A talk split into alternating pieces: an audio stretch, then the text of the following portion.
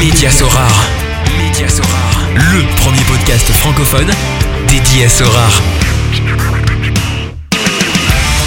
Salut, c'est Mehdi, Magic Mehdi sur Sora. Très heureux de vous retrouver pour ce nouvel épisode, le 44e du podcast Média Sora. Alors, lors de l'émission précédente, j'ai pu accueillir Alexis, alias Torque, figure incontournable et créateur de multiples contenus sur Sora, qui est venu nous partager sa riche expérience et sa vision du jeu très pertinent. Et aujourd'hui, j'ai le plaisir d'accueillir Hugo, alias Asgard, spécialiste de la Bundesliga allemande. Salut Salut Hugo. Salut Mehdi. Alors comment va? Ça va très bien et toi? Merci beaucoup pour l'invitation. Bah écoute, je suis content de t'avoir. Enfin, un spécialiste de la Bundesliga je précise allemande, parce que lors des deux dernières saisons, ben, j'ai eu deux invités différents, Sora Austria, Astro, etc., qui étaient, ben, qui sont tous les deux spécialistes en Bundesliga autrichienne. Et là, je sais pas si tu te rappelles, j'avais fait un sondage euh, fin de la saison précédente où j'avais demandé un peu à la commune sur euh, sur Twitter, sur X, quels étaient les managers qui voudraient bien écouter. Et ton nom est revenu plusieurs fois. Et je ne te connaissais pas. Et effectivement, j'ai été voir, j'ai été voir ton compte,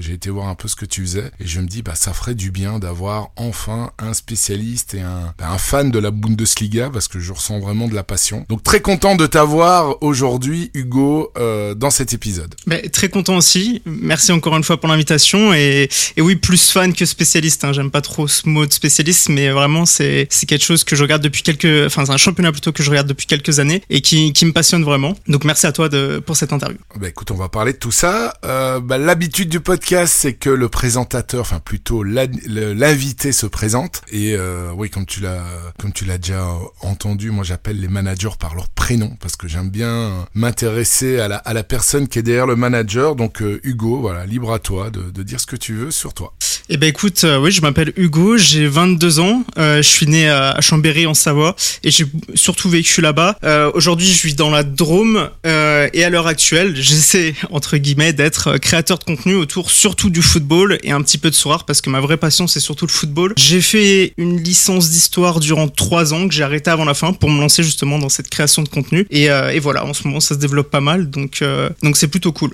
Un, très jeune, euh, un très, très très jeune jeune homme, hein, 22 ans. on a on a quelques années d'écart.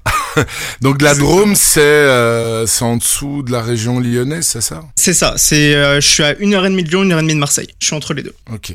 Nyon, c'est pas, ça fait pas partie de la Drôme? Ouais, si. Euh, alors c'est euh, le Vaucluse, j'ai un doute, mais c'est pas loin de là où j'habite, ouais, Nyons.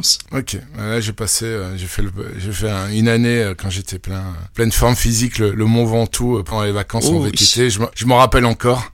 je m'en rappelle encore. ah oui, tu m'étonnes, oui. Très très. Donc, et, et je me rappelle, ouais, Drôme, effectivement que c'était euh, que c'était cette région-là. Et je pense que c'est vraiment dedans. Donc euh, c'est bien. C'est le beau temps, c'est la belle région. Euh, c'est c'est très vert par, chez toi, non Oui, oui. Il fait encore très chaud aujourd'hui. début octobre, on n'est pas loin de 30 degrés. c'est faut en profiter. C'est assez fou. Ouais, c'est ça. Donc 22 ans, t'as essayé licence d'histoire, donc t'as as arrêté. J'ai été voir un peu sur ton compte bah, Twitter parce que t'as un Linktree. Et j'ai regardé un peu ce que tu faisais. Donc tu touches un peu à tout. Je voyais que tu es de Willou, qui est un Mhm. je dis aussi un créateur de contenu euh, foot euh, très connu. D'ailleurs, je me demande, il y a un de mes collègues, je pense, qui avait essayé de le contacter pour voir si euh, bah, il serait intéressé et partant pour être invité sur le podcast, mais de, mémoire, je pense qu'il avait, il avait jamais répondu. Donc, parce que je pense qu'il joue à Sorare, non?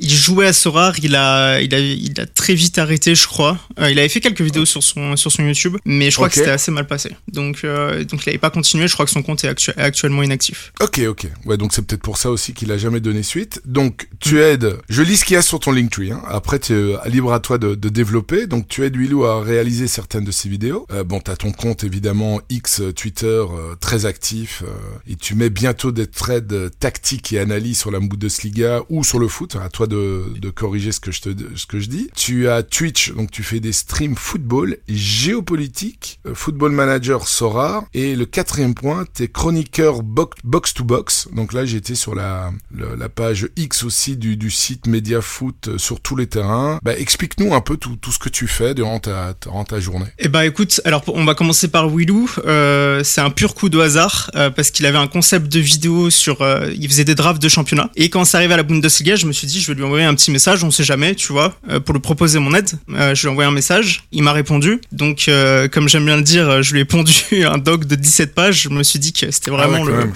Ah ouais, je me suis chauffé et euh, je me suis dit c'est voilà c'est Willy qui me répond, c'est le plus gros youtubeur football, donc il faut faire quelque chose. Il a, je crois qu'il a bien kiffé ce que j'ai fait et il m'a proposé un travail. Donc voilà, c'est pas un travail fixe, il me paye à la tâche. En ce moment, j'ai pas grand chose à faire, mais c'est toujours ça, ça me fait une première rémunération et c'est très très cool, ça me fait une nouvelle expérience, donc euh, donc je prends. En parallèle, d'ailleurs, j'ai pas précisé, mais je suis actuellement une formation d'analyse vidéo dans le football euh, que j'ai commencé il y a quasiment un an maintenant, que je vais bientôt finir. Euh, C'est pas pour passe- postuler chez Opta.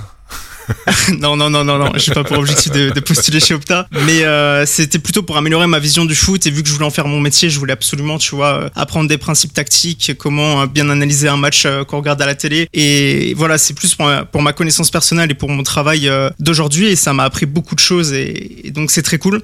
Et donc c'est pour ça que je veux aussi développer des threads tactiques et même des, faire des vidéos autour de tout ça, analyser des matchs, analyser des joueurs pour en faire des comptes rendus. Euh, je vais peut-être, je dis bien peut-être, travailler pour un agent grâce à Torque parce que comme tu, tu l'avais reçu là, je sais plus quand la, la semaine dernière, du moins c'est le dernier Ouais. épisode. Il travaille pour Data Scouts et euh, et eux donc comme il t'avait dit, ils travaillaient pour des agents et donc il m'a renvoyé vers un agent. Euh, donc là j'attends de voir, je lui ai envoyé mon travail pour savoir si ça l'intéresse. Donc peut-être que je vais travailler pour un agent, on verra. Je l'espère, ça pourrait être euh, très très cool également. Et ça, et ça serait dans quel cadre? Bah, je pense pour ses joueurs, pour faire des comptes rendus de ses joueurs, les envoyer au club. À mon avis, ça va être pour ça. Il m'a pas reprécisé pour l'instant. Il m'a demandé que mon travail. On n'a pas encore eu d'appel téléphonique euh, pour pour savoir ce qu'il voulait de moi. Mais mais voilà, j'attends j'attends son retour et euh, peut-être que ça une nouvelle opportunité va se débloquer. Ce serait ce serait très cool. Donc voilà, concernant la tactique, j'ai fait un petit peu de TikTok aussi, euh, mais là j'aimerais bien euh, ch- changer un petit peu le- les formats que je faisais. Je faisais beaucoup surtout des anecdotes, des quiz, mais ça me plaisait pas trop. Et après, oui, sinon je bosse pour Box to Box euh, également, qui est un, un jeune média en ligne autour du football qui traite les sept grands championnats. Je vous invite à aller voir. Excuse-moi de faire ma petite pub,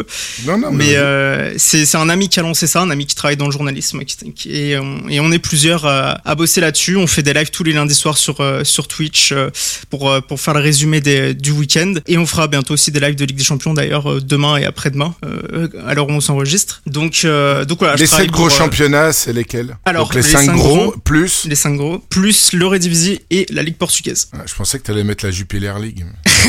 J'étais sûr. On a eu plusieurs fois euh, des, des personnes qui nous ont demandé de mettre la Jupiler, mais déjà suivre 7 championnats c'est compliqué euh, de manière assez active, mais la Jupiler est un championnat très intéressant euh, que, Ouais. que, que j'aime bien observer, et comme d'autres championnats, la Ligue danoise, la Ligue norvégienne, j'ai- j'ai- j'aime beaucoup ces, ces ligues scandinaves aussi. Et donc, super. et donc tu passes tous les tous les lundis en direct alors? Ou bien c'est de temps en temps en fonction? Bah, Non, il y systématiquement. Il y, a une tournante en fait entre parce qu'on est toujours trois dans l'émission et vu qu'on est qu'on est six chroniqueurs, généralement il y a une tournante, mais je, je, je viens euh, relativement souvent quand même oui dans l'émission, principalement pour parler de football allemand parce que c'est là où je suis le plus euh, le plus calé exactement. Très intéressant. Donc t'es t'as vraiment diversifié. Tu, on sent vraiment une envie de, de te lancer vraiment euh, bah, euh, en tant que job job.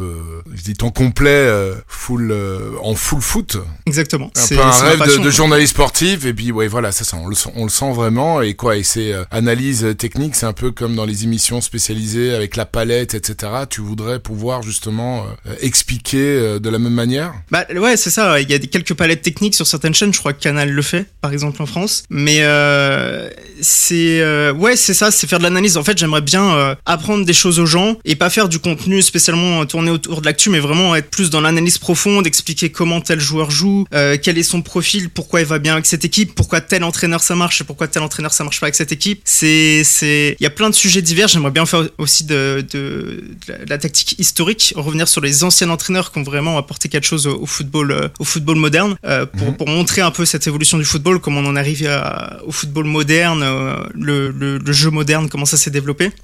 Donc euh, ouais, c'est j'ai envie de faire un petit peu de tout, j'ai beaucoup d'idées. Pour l'instant, il faut que je finisse ma formation, c'est la priorité parce que je suis un peu en retard, euh, mais là ça Mhm. se passe bien en ce moment. Mais euh, mais voilà, j'ai beaucoup d'idées, j'espère que je réussirai à les faire et et voilà. Bah, super. Bah, je pense que t'es bien parti parce que la, la passion clairement on, on la sent et euh, je vois dans ta bio euh, sur euh, sur X plus grand fan de Jean-Charles Sabatier et, euh, et là, franchement, quand j'ai lu ça, j'ai dit, ah waouh. Moi, honnêtement, c'est mon journaliste préféré euh, sur les, les chaînes françaises. Enfin, euh, vraiment. Je, je, le suis depuis euh, bah, de, de, très nombreuses années et je trouve que suivre un match quand c'est lui qui commente, tu vis le match. Et en Bundesliga, vraiment, tu, je trouve qu'il il fait pareil. Ouais, J'adore aussi Omar da Fonseca pour la Liga et tout parce que c'est un peu décalé et puis tu sens la passion. Il est dans le match, c'est génial. Et j'adore aussi Sabatier parce que il fait partie, je pense, des, de, enfin, en tout cas, c'est mon avis, hein, de, de, très peu de journalistes qui arrivent à, à, transmettre euh, cette envie et la passion du match. Et même quand t'as un match qui est un peu chiant, bah, son timbre de voix et son enthousiasme fait que finalement, euh, ça paraît moins morose que ça n'en l'air,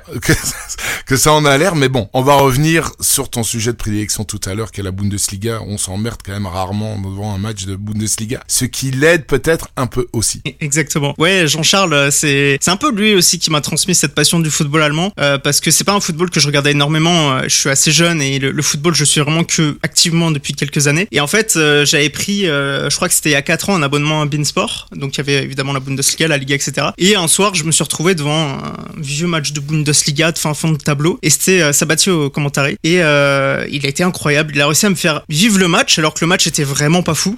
Et c'est là que j'ai c'est oui, c'est des fois oui, il y a des matchs qui sont pas fous au Bundesliga comme dans toutes les ligues de toute façon. Et il a réussi un, peu à me transmettre cette passion. Je me suis dit ah ouais, le mec euh, il est tellement passionné qu'il peut réussir à te faire vivre un match qui est pas si fou. Et ce que j'adore aussi avec ce journaliste, c'est euh, d'ailleurs avec le, duo qui forme avec Patrick Guillou, qui est euh, donc le consultant, ancien footballeur, c'est qu'ils sont toujours ils ont toujours une bonne analyse et surtout ils sont toujours au courant. Tu vois qu'ils travaillent leur sujet et ça c'est assez incroyable. c'est quelque chose que je remarque pas c'est chez certains journalistes, par exemple Daniel Bravo que je kiffe pas trop, mais on, sent que le, sujet est travaillé et vu que moi là depuis 6 euh, mois je suis enfin 6 mois même plus 8 mois je suis actuellement euh, activement le championnat parce que j'ai mon émission le, le, jeudi soir sur Twitch les, infos qui sortent dans la presse allemande je les ai parce que je les recherche et quand je les entends en match je me dis ok ils ont travaillé leur sujet je sais qu'ils ont travaillé leur sujet parce que moi je le vois. Je le vois parce que je l'ai lu dans la presse et ils ont toutes les dernières infos et c'est incroyable. Euh, au-delà en plus d'être d'avoir une voix incroyable c'est quelqu'un qui travaille énormément ses sujets et qui qui qui, qui est droit qui est qui est qui est carré et c'est pour ça que c'est mon mon commentateur préféré, mon journaliste préféré, parce que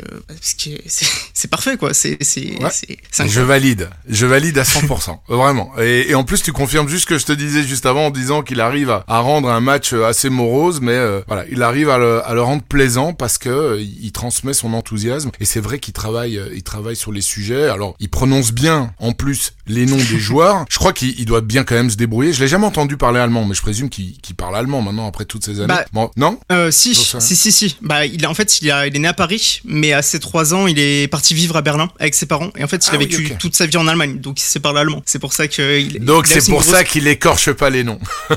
il a une grosse connaissance de la culture allemande, donc forcément, c'est pour ça qu'il est super pertinent aussi. Ouais, et j'aime bien le duo, c'est vrai, avec Patrick Guillou, qui pour euh, entre parenthèses a joué à la Saint-Étienne. Tu vois, moi je sais, enfin, j'ai vu sur ta bio OL Bundesliga, donc je présume que c'est encore un nouveau euh, supporter lyonnais. Je crois que c'est sur les, les, les 40, donc c'est le 44e épisode. Je dois en avoir au moins 10 euh, de Lyon. C'est, c'est fou. Bah, c'est, les jeunes qui ont connu la, la grande époque. Moi, tu vois, euh, je suis beaucoup plus âgé. J'ai pas connu la grande époque de Saint-Etienne, mais j'avais assez de d'oncles qui me l'ont transmis. Et, malheureusement, je suis tombé dedans à mes risques et périls parce que la suite, elle est vraiment pas glorieuse. mais, mais, mais c'est vrai que la, bah oui, l'épopée lyonnaise avec c'est quoi, huit championnats de suite, etc. Bah, ça a créé aussi énormément euh, de, d'émotions et de, de bah, un gros, un gros fanbase, une grosse fanbase. Bon, maintenant c'est un peu, un peu plus compliqué, on va dire même beaucoup plus compliqué, mais bon, voilà, c'est comme ça. Ouais, on va éviter de parler d'aujourd'hui. Ouais, ouais, ouais, euh, c'est vrai. Donc, ok, super. Et alors, tu me disais que tu animais aussi une émission Twitch, donc toi-même sur ta mm. chaîne par rapport à la Bundesliga. Est-ce que c'est orienté Sora ou bien non, c'est vraiment parler euh, de la Bundesliga dans son ensemble sans spécifiquement englober Sora? C'est un peu les deux, parce qu'en fait, étant donné que je fais les compos probables, bah forcément ça aide les managers Sora, mais en même temps je parle de football, donc même si vous jouez pas à Sora, que vous aimez la Bundesliga, ça, peut s'écouter quoi. Il y, a des, y a des débats avec les viewers sur des joueurs, sur des matchs. Je parle un petit peu de ce que j'ai vu, les joueurs qui se font remarquer. Euh. Donc euh, c'est un peu les deux. J'ai euh, tendance à streamer dans la catégorie Sora parce que mon public est quasi exclusivement vient de, de Sora. Donc parce que j'ai en fait j'ai commencé à streamer à la base sur du football et ensuite je me suis beaucoup développé sur Sora parce que on en parlera un peu plus tard, mais je me suis dit bah je passe énormément de temps sur Sora donc autant le faire en stream. Et donc j'ai développé surtout une communauté euh, qui vient de Sorar. Et euh, mais mon objectif, ça reste quand même de parler plus de football que de parler de cartes, que de parler de marché. Moi, le, les, les, marchés financiers, j'y connais absolument rien. Je suis rentré sur Sorar parce que j'aime le football et parce que, euh, parce que voilà, on en parlera un petit peu plus tard. Mais mmh. mon objectif, c'est surtout parler football. Et tout à l'heure, tu l'as dit, j'ai mis que je voulais parler de géopolitique aussi. C'est autre chose que j'aime beaucoup, c'est la géopolitique et la politique. C'est c'est quelque chose que j'ai développé ces dernières années et j'aime beaucoup suivre l'actualité un peu mondiale, tout ce qui se passe. Et donc j'aimerais euh, plus tard faire des streams quand j'aurai un peu plus le temps autour de ça. Et euh, évidemment mon Football Manager euh, que j'essaierai de reprendre avec le, le 24 que, qui est une série que j'adore, une série de jeux vidéo que j'adore. Et c'est à peu près tout. Donc oui sinon mes mes jeudis le mes mes émissions de jeudi c'est c'est c'est autour de autour de la Bundesliga et en général. Ouais, en général, donc ça touche Sorar ou non. Euh, T'es pas obligé okay. de, de, de, jouer à Sorar pour, pour écouter l'émission. Ok, et géopolitique, euh, politique, c'est vraiment dans son ensemble ou bien comme euh, ou bien c'est en rapport avec le football? Parce qu'il y a un compte que j'aime bien euh, bah, quand j'ai un ouais. peu de temps euh, suivre, c'est géopolitique FC, un truc comme ça sur X et je trouve, enfin j'aime j'aime bien lire les analyses, etc. Parce que justement ça bah, ça englobe le football dans un contexte géopolitique et je trouve ça très intéressant. Toi non, c'est vraiment géopolitique à part sans, sans, sans que ça touche au football nécessairement. Bah, le sport de manière générale est vraiment lié à la géopolitique, mais sinon ouais, c'est pas forcément que du sport. Moi, je peux m'intéresser à peu près tout. Ça peut être les, les, les conflits, ça peut être euh, des problèmes commerciaux, économiques, etc. C'est globalement la géopolitique dans son ensemble me plaît. C'est pas spécifiquement lié au football, même si évidemment oh. le football euh, rentre dedans. Prime, ouais, ok, super. Ah bah écoute, super pour ta présentation. Asgard, euh, ça vient d'où? C'est une époque euh, quand j'étais plus jeune où j'avais un pseudo un peu nul euh, sur la parce que je jouais beaucoup aux jeux vidéo et j'avais besoin de trouver un, un, nouveau pseudo. Je suis allé sur un générateur de pseudo automatique. J'ai pris le premier qui venait. Et voilà, c'est resté. Ok, ok, c'est très simple en fait. ouais, exactement. Alors, tes passions dans la vie, bon, on a compris le football. En dehors du foot, et, qu'est-ce qu'il y a, et de la géopolitique, est-ce qu'il y a de la place pour autre chose? Ouais, bien sûr. Les voyages. Alors, c'est un peu cliché, mais j'adore voyager et j'aimerais, en fait, dès que j'aurai mon indépendance un peu économique, parce qu'actuellement, je vis toujours chez la maman, euh, qui, qui m'aide beaucoup. Dès que j'aurai mon indépendance économique, je commencerai à, à, gagner ma vie. Euh, je vais tout de suite bouger. J'ai très envie d'aller habiter euh, aux Pays-Bas ou en Allemagne parce que c'est des pays qui m'attirent. La Norvège, j'y réfléchis aussi. J'ai un peu envie de bouger et c'est peut-être un peu contradictoire avec cette volonté potentiellement plus tard de, de, travailler pour un club parce que ça, ça risque de me prendre énormément de temps. Mais vraiment, le faire un tour du monde, bosser en voyageant, étant donné que je bosse en ligne, c'est totalement possible. Et passer trois mois dans un pays, changer de pays après trois mois, c'est quelque chose qui me chauffe complètement. J'ai eu énormément envie de voyager. C'est peut-être ma plus grosse passion avec le football. Et pour l'instant, je suis un peu bloqué, donc c'est un peu compliqué. J'ai très envie de, de, sortir, mais ça me, le, le, football me prend énormément de temps. Ouais, mais bon, t'as toute la vie devant toi, donc t'auras le temps, t'inquiète. j'espère, j'espère. Ouais, vraiment, c'est ce que je te souhaite. Et euh, bon, on va en revenir à, bah, à Sorar quand même, parce que c'est ce qui nous rassemble aujourd'hui. Tu t'es inscrit euh, donc en septembre, le 9 septembre 2021. Donc ton, ton nom de manager c'est Asgard 73. Comment est-ce que tu as connu euh, le jeu? Alors, je me souviens plus exactement, mais deux souvenirs, c'était une publication dans mon fil Twitter. C'était un moment où je cherchais un petit peu à, à investir parce que j'avais pas mal d'argent de côté. Et du coup, en fait, vu que j'y connaissais rien en investissement et que ça m'intéressait pas trop, bah, je suis tombé sur ça. J'ai vu que ça parlait de football. Je me suis dit, le football, je connais bien, j'aime bien. Donc pourquoi pas y jeter un œil? Et donc j'ai créé mon compte en début septembre 2021, euh, à la tout, au tout début des Limited, si je me trompe pas. Ouais. Et ensuite, euh, j'ai surveillé un petit peu. Je voulais attendre de voir quand même si c'était pas un scam, honnêtement, parce que c'est les, les, projets un peu crypto, on, on, se pose des questions. Et donc j'ai attendu un petit peu. J'ai vu que ça prenait bien. J'ai joué un petit peu en, en common à l'époque et ça me plaisait bien. Et donc en janvier 2022, euh, j'ai décidé de faire mon premier investissement. Euh, je posais une petite somme d'argent. Je voulais faire un petit peu d'achat-revente vu que j'étais là à la base pour de l'investissement. Et ensuite, euh, j'ai vu que l'achat-revente, bon, euh, je, ça me bottait pas trop et ça me prenait un peu trop de temps, euh, un peu trop de temps. Donc je me suis dit, le SO5 c'est pas mal, on peut avoir des rewards sympathiques. Donc là, j'ai déposé une plus grosse somme d'argent début février 2022 et j'ai commencé à faire du SO5. Donc voilà. Et ensuite, à partir de mai-juin 2022, j'ai remis une dernière fois de l'argent et je n'en poserai plus. du moins, je n'avais pas envie d'en poser. Je n'ai pas la nécessité d'en poser plus actuellement. Ouais, et pas l'envie. T'as as mis combien au, au, total? Tu, tu sais plus ou moins J'ai dû mettre entre 20 000 et 30 000. Ah ouais, quand même. Ouais, c'est énorme. Est-ce est que je peux dire le, la, la, valeur de ta galerie là ou tu préfères qu'on on évite. Ouais, non, il y a pas de souci. Hein. De toute façon, comme toute personne arrivée en 2022, ça a été compliqué. Hein. Ah Non, non, ouais, là, mais, mais, mais- mais là, je pense honnêtement que c'est un des, des, euh, des premiers exemples que j'ai sur le, le podcast parce que c'est vrai que beaucoup, beaucoup d'invités euh, sont des managers historiques. Pas tous, hein. Il y a eu quelques exceptions évidemment. Puis il y en a d'autres qui ont commencé plus tard mais qui sont dirigés euh, directement vers la, vers la NBA. Donc toi, ouais, septembre 2021, les Limited étaient sortis euh, ben, euh, fin août ou, enfin, bref, c'était, c'était tout, tout récent. Et là, tu as, je vais vite présenter ta galerie. T'as 151 cartes limited, 4 cartes rares. Tu as gagné 234 récompenses. Et bon, et, et dans ta galerie, t'as du, bah, t'as tous les goats, hein. Euh, Quand je regarde, t'as, t'as Mbappé, t'as Bellingham, Kimmich, Vinicius, Bruno Fernandes, Maignan, Verman, Costa, Donnarumma, Wirtz, Musiala. Je, je continue, hein. Santos, Ter Messi, Trent Alexander-Arnold, Tadic. voilà, t'as, t'as vraiment les goats des goats. Neymar, euh, même s'il est parti, enfin, Courtois, etc. Donc, euh, mais, mais voilà, t'as, t'as, comme tu l'as dit, c'était euh, la super hype, tout est super bien monté et c'est intéressant. Ben, je vais commencer par ça, te poser cette question-là, parce que je sens toujours qu'il y a cette passion-là. Ok, t'as pas envie de remettre, mais, mais je sens vraiment que tu, tu aimes le SO5, aligner, euh, te frotter à des autres managers et honnêtement, quand t'as les cartes que tu as, ben, c'est, c'est, c'est d'autant plus gai de, de, de vouloir rivaliser parce que tu as tout ce qu'il faut pour, pour rivaliser. Mais ta galerie aujourd'hui vaut 3 éthers selon SD, donc un peu moins de 5000 euros, donc ça fait quand même une, une sacrée, sacrée euh, dépréciation. Comment est-ce que tu, euh, ben voilà, comment est-ce que tu réagis justement par rapport à cette forte dévaluation? Euh, Est-ce que c'est quelque chose qui t'a fait passer des mauvaises nuits ou bien tu le prends avec philosophie? Parce que comme tu dis à ton, à, à ton âge, bon, t'étais jeune, t'as mis, tu cherchais à investir, donc euh, de ce côté-là, on peut dire que le côté investissement, il est pas top, sauf si tu as sorti, euh, bah, ou t'as récupéré une partie de ton investissement, ça, tu, le diras maintenant. Comment, voilà, quel, est ton, ton ressenti là, et par rapport à tout ce qui s'est passé depuis, euh, depuis deux ans? Bah, c'est en fait bizarrement, euh, ça va bien. Euh, je suis toujours bien dans l'équation avec le jeu. Après, ouais, financièrement, c'est un échec. Et de toute façon, je savais que, enfin, comment dire, j'avais aucune connaissance des marchés financiers quand je suis rentré. On était en pleine période de hype, maintenant un peu plus parce que bah du coup on apprend sur le tas avec Sora. Mais c'est ouais, je suis peut-être, je suis rentré sûrement au moment le plus haut de la hype. C'était début mars 2022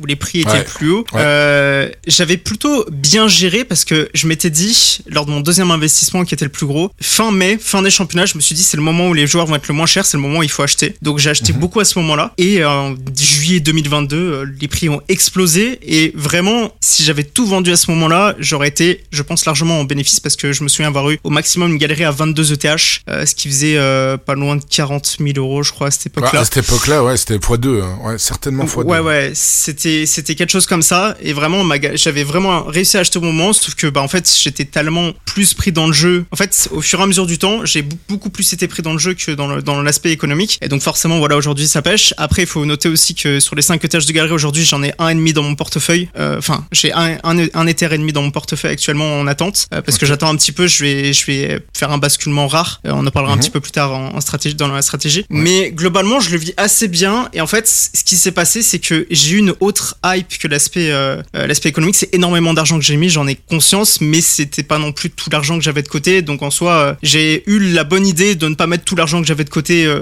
euh, là-dedans euh, et dans ma C'est déjà ça.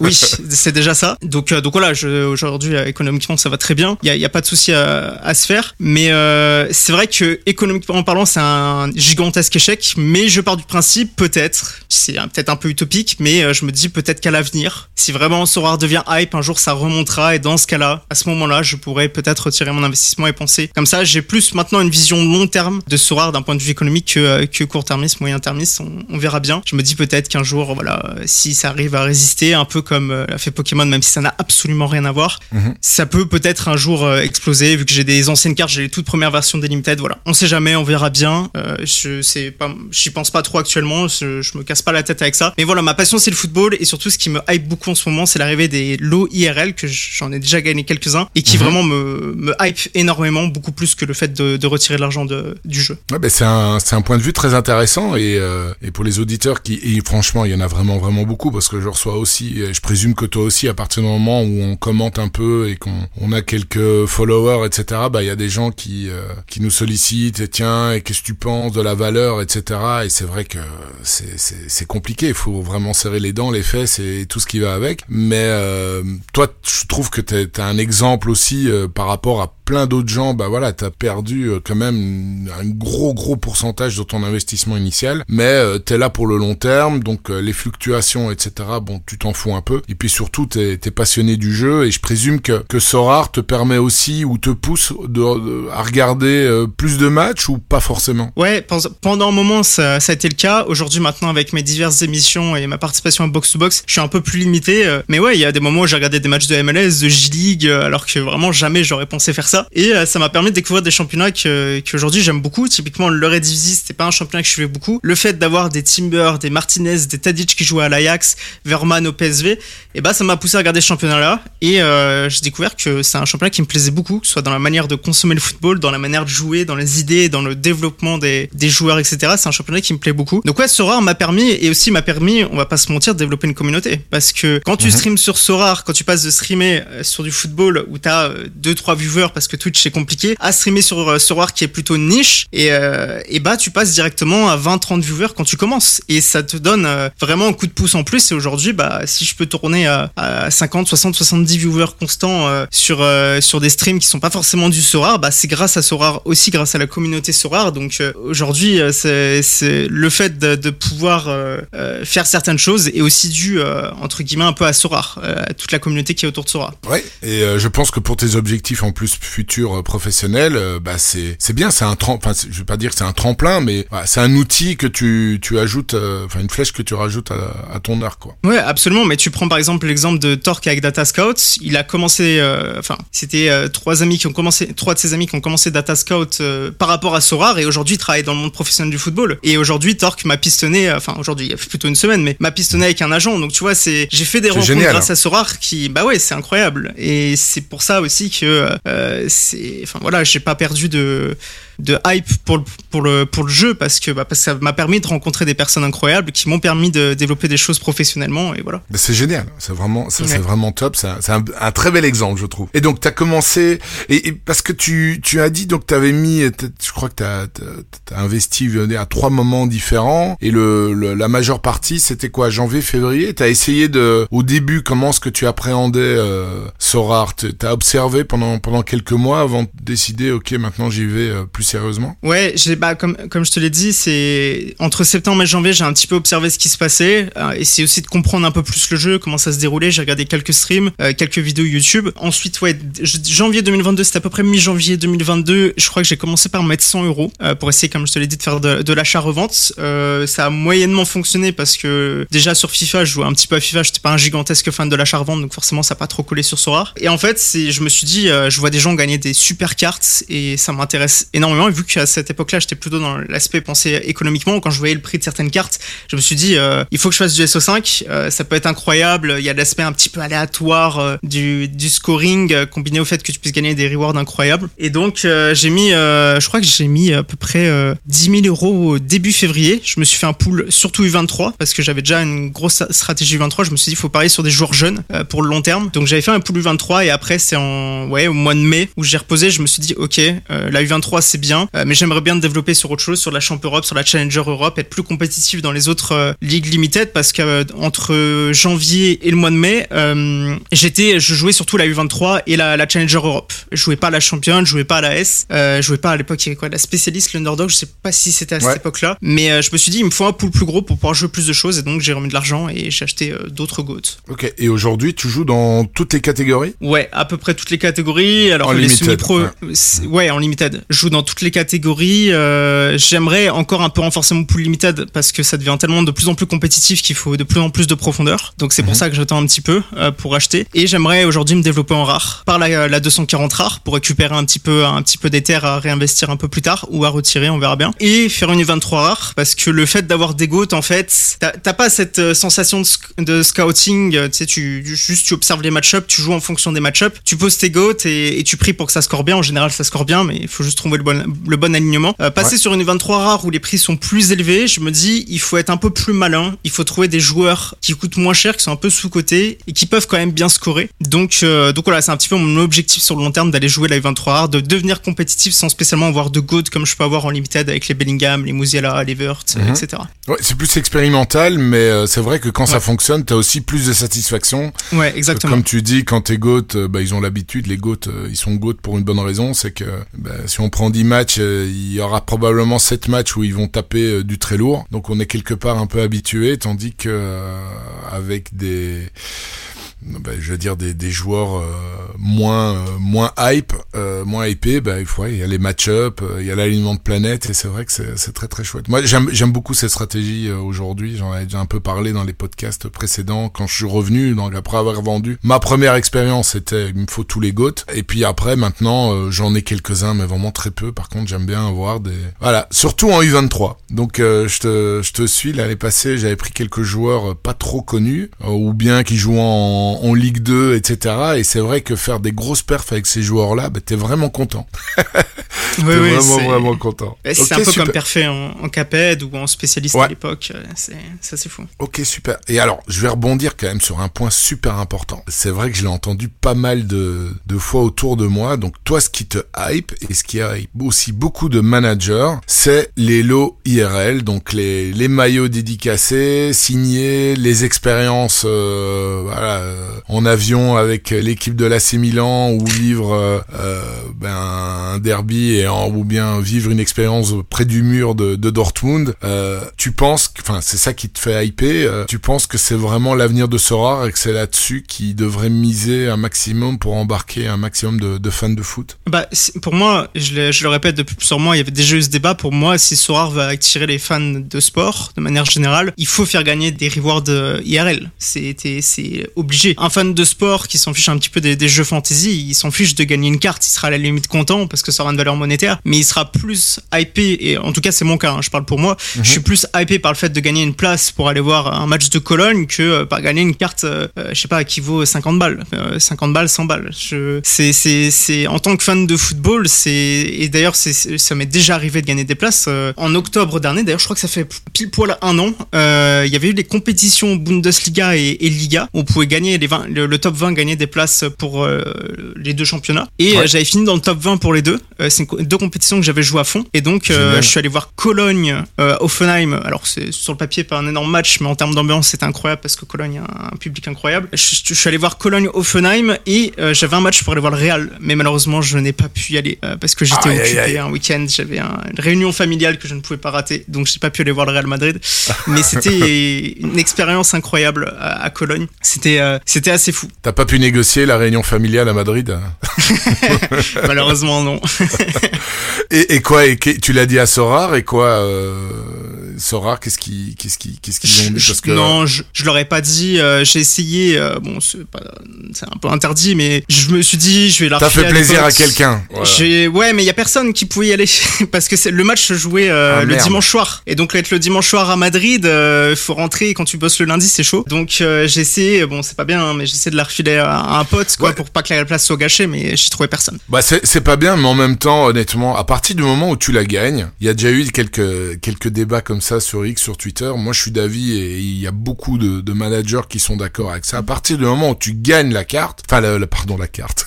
oui, la carte qui vaut un billet, parce qu'avant il y avait ça pour la pour le truc espagnol justement, tu gagnais la carte qui donnait euh, droit euh, à des billets. Mais à partir du moment où tu gagnes la place, je suis désolé, bah tu en fais ce que tu veux, quoi. Tu tu tu l'as là à toi. Si tu peux pas y aller, bah c'est normal que tu fasses plaisir à, à, à quelqu'un. Tu l'as pas tu l'as pas volé. Euh, t'as participé à une compétition. C'est pas un tirage au sort ou que sais-je encore. Non, t'as gagné une compétition, donc t'as gagné ton billet, donc libre à toi. euh, voilà, la vendre, euh, je peux comprendre. Tu vois, la revendre, etc. Ça, je peux comprendre de la part de Sora. Mais à partir du moment où tu la donnes à, à un ami ou à un membre de ta famille parce que toi tu peux pas y aller, bah je trouve ça quand même assez, euh, somme toute assez logique, quoi. Je suis complètement d'accord avec toi. Voilà, on va fermer la parenthèse. Mais donc les lots IRL, ouais, il y en a vraiment beaucoup euh, qui trouvent que c'est là-dessus euh, vraiment que ça de, il devrait faire la différence. Comment est-ce que tu, tu estimes l'évolution justement de, de Sorar par rapport à, à ces lots IRL euh, par, il y a un an par rapport à aujourd'hui par exemple? Bah c'est, on, on le voit avec le développement du, du club shop, euh, avec les, les maillots à gagner tous les lundis. D'ailleurs, il y a un drop aujourd'hui. Euh, c'est, Il est, il est fini que malheureusement.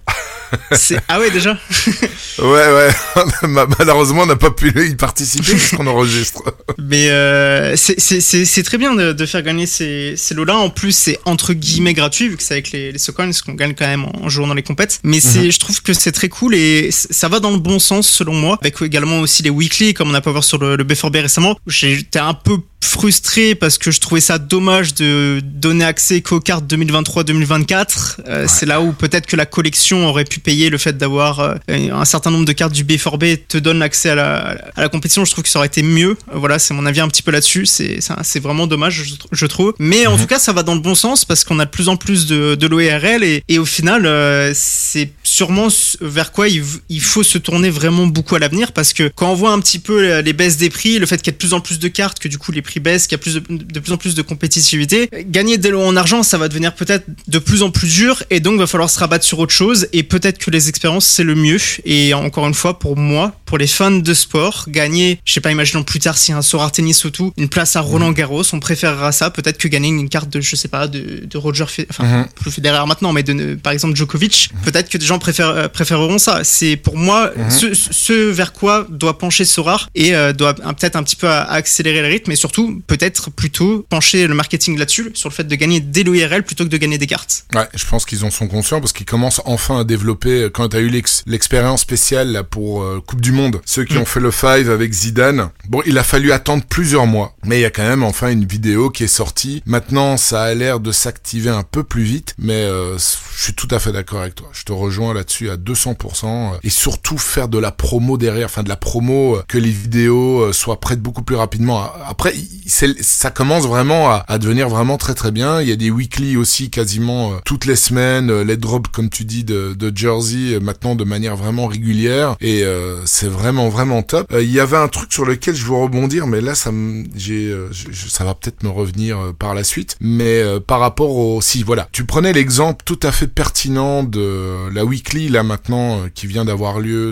pour gagner des places en VIP euh, ou bien dans le stade euh, de Dortmund. Euh, je connais un, un manager qui a la collection euh, Dortmund bah, 2022-2023. Il, il était mais furax, furieux et, et je le comprends. Il dit regarde, je suis fan de cette équipe, j'ai collectionné toutes les cartes, la collection, etc. Et là, on m'oblige à racheter au moins une carte de la nouvelle saison pour participer à cette weekly, alors que j'ai toutes les quasiment. Je crois qu'il il lui manque une carte de la de la saison passée. Et il y a eu pas mal de managers qui ont grondé par rapport à ça. Après, je comprends ce rare qui, euh, bah, c'est l'incentive. euh, voilà, euh, vous voulez gagner les places, il faut les acheter. Mais à partir du moment où tu as collectionné, je trouve cette équipe-là euh, que tu as, je sais pas, je trouve qu'il devrait mettre une règle. Voilà, tu dépasses autant de cartes de la collection des années précédentes, euh, bah, tu devrais directement être qualifié et pouvoir participer à, cette weekly sans acheter une une une carte de la nouvelle saison. C'est pour moi, c'est pas bien. C'est complètement, c'est ce que je te disais, c'est un peu incompréhensible parce que tu t'es entre guillemets embêté euh, à essayer de faire toute la collection et justement ça permettrait aussi à, Sora de, de montrer bah voilà, faites les connexions, les collections pardon, vous aurez des vous pourrez euh, participer à des compétitions exclusives auxquelles les gens les autres personnes qui n'ont pas fait les collections ne pourront pas participer. Ça, ça peut être une incitation à, à faire la collection justement. Tout à fait.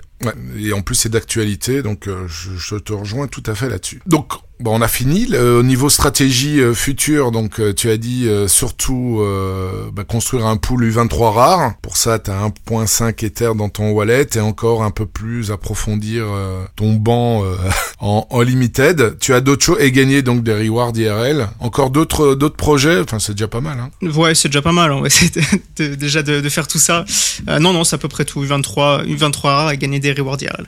Ok, super. Bon, on va attaquer ton sujet de prédilection et la raison pour laquelle tu es là aujourd'hui, parler de la Bundesliga. Alors, ma première question, c'est pourquoi es-tu fan de la Bundesliga? Bah comme je te l'ai dit euh, précédemment, c'est Sabatier. Euh, Sabatier en premier lieu, euh, et ensuite du coup cette transmission un petit peu de, de la passion, ça m'a donné envie de regarder plus de matchs. J'ai regardé plus de matchs et, et j'ai vu que voilà, se proposait un football un peu offensif, peu importe quelle était l'équipe en face. Certaines équipes s'embêtaient pas à jouer de défensif et, et misaient beaucoup sur l'attaque. Donc c'est c'est un peu le, le stéréotype du, du football allemand, euh, très offensif. euh, la- les défenses sont très nulles alors que c'est pas forcément vrai. Mais euh, il y a ça, il y a aussi des ambiances qui sont assez incroyables, qui pour moi sont sûrement parmi peut-être la meilleure ambiance, euh, les meilleures ambiances d'Europe sont, sont en Allemagne. Euh, pour l'avoir vécu, euh, je peux le confirmer. Donc il y, a- un petit peu euh, tout ce mélange et le fait que, bah, en fait, a beaucoup de joueurs français, des jeunes français qui partent là-bas pour se développer parce que c'est le football allemand est très très moderne et très en avance par rapport, par exemple, à, à la Ligue 1, là, au football français. Et donc on a beaucoup de joueurs français qui partent là-bas. Le championnat allemand est le deuxième championnat avec le plus de Français en Europe.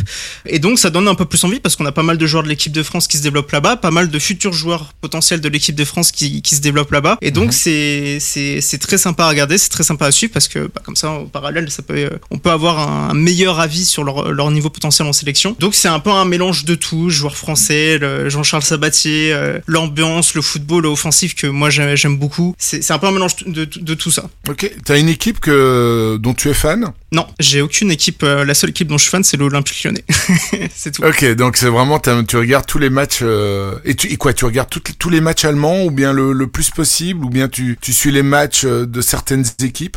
Bah, en fait, avec l'émission, j'ai quand même plus tendance à regarder les, grosses équipes parce que c'est ce vers quoi les gens vont me poser le plus de questions. Mais euh, en général, ça dépend du calendrier. Euh, Ce qu'il faut savoir, c'est qu'en Allemagne, le vendredi soir, il y a un match à 20h30. Le samedi, on a 4 ou 5 matchs l'après-midi à 15h30, un à 18h30. Et le dimanche, ça dépend pareil des, semaines. Il y a soit deux matchs le dimanche, un à 15h30, un à 17h30. Sinon, il, peut y avoir un troisième match qui peut être un troisième match qui peut être ajouté à 19h30. Donc voilà, ça dépend vraiment du calendrier. En général, je regarde entre 5 et 6 matchs de Bundesliga par week-end et à côté de ça, je regarde d'autres championnats. Mais c'est un peu ma priorité actuellement. Ok, donc euh, quand même la moitié, la moitié des matchs. J'avais lu il y a pas mal de temps euh, que pendant des années, pendant très très longtemps, je sais pas si tu le sais, toi qui es quand même assez euh, calé en anecdotes, etc., que le- la Bundesliga c'était le dernier championnat européen où c'était les équipes, les clubs qui déterminaient les jours et les heures de match.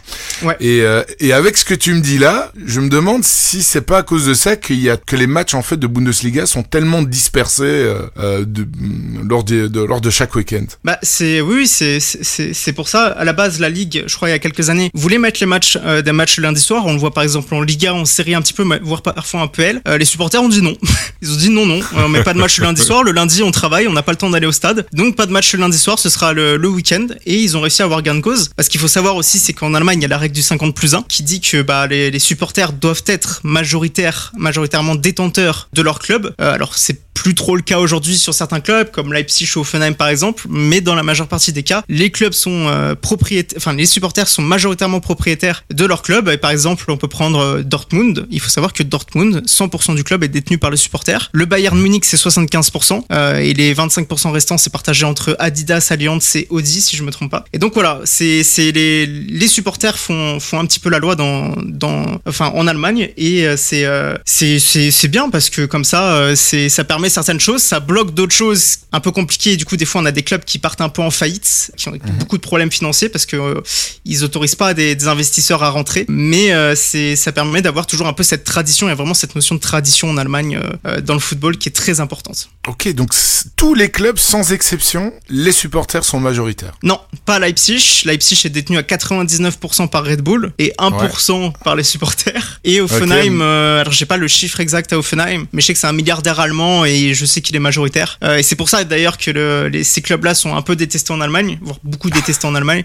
Ouais. Euh, on les appelle les plastic clubs parce que c'est des clubs qui, euh, selon les supporters allemands, n'existeraient pas sans le l'amas gigantesque d'argent de, de certaines entreprises. Ils ont pas spécialement tort, mais pour autant, on a quand même deux clubs qui travaillent très bien et qu'il faut respecter tout de même, je trouve. Ok, et donc le, le Bayern de Munich, même malgré qu'il soit majorita- majoritairement entre entre les mains de supporters, bah, t'as quand même une, une gestion euh, très rigoureuse. Je veux dire, c'est un pléonasme de dire une, une gestion à l'allemande, mais c'est très rigoureux et malgré ça, ça fonctionne très bien. Donc dans les et, et c'est eux qui comment ça comment est-ce que ça se passe pour les pour les novices? Comment est-ce qu'on détermine qui sera président, général manager? Euh, Est-ce qu'il y a des assemblées? Est-ce qu'il y a des, des assemblées, des, des procurations de certaines personnes qui représentent les supporters et qui donnent les voix? Est-ce que tu sais comment comment ça se déroule tout ça? Alors, j'ai pas le détail, euh, je peut-être pas être le plus pertinent, mais il me semble qu'il y a des conseils d'administration avec des représentants des supporters euh, qui sont élus, euh, il me semble. Et donc, bah, ils votent. Il y a des votes qui sont faits pour choisir le directeur sportif, pour choisir le, le, le président du club.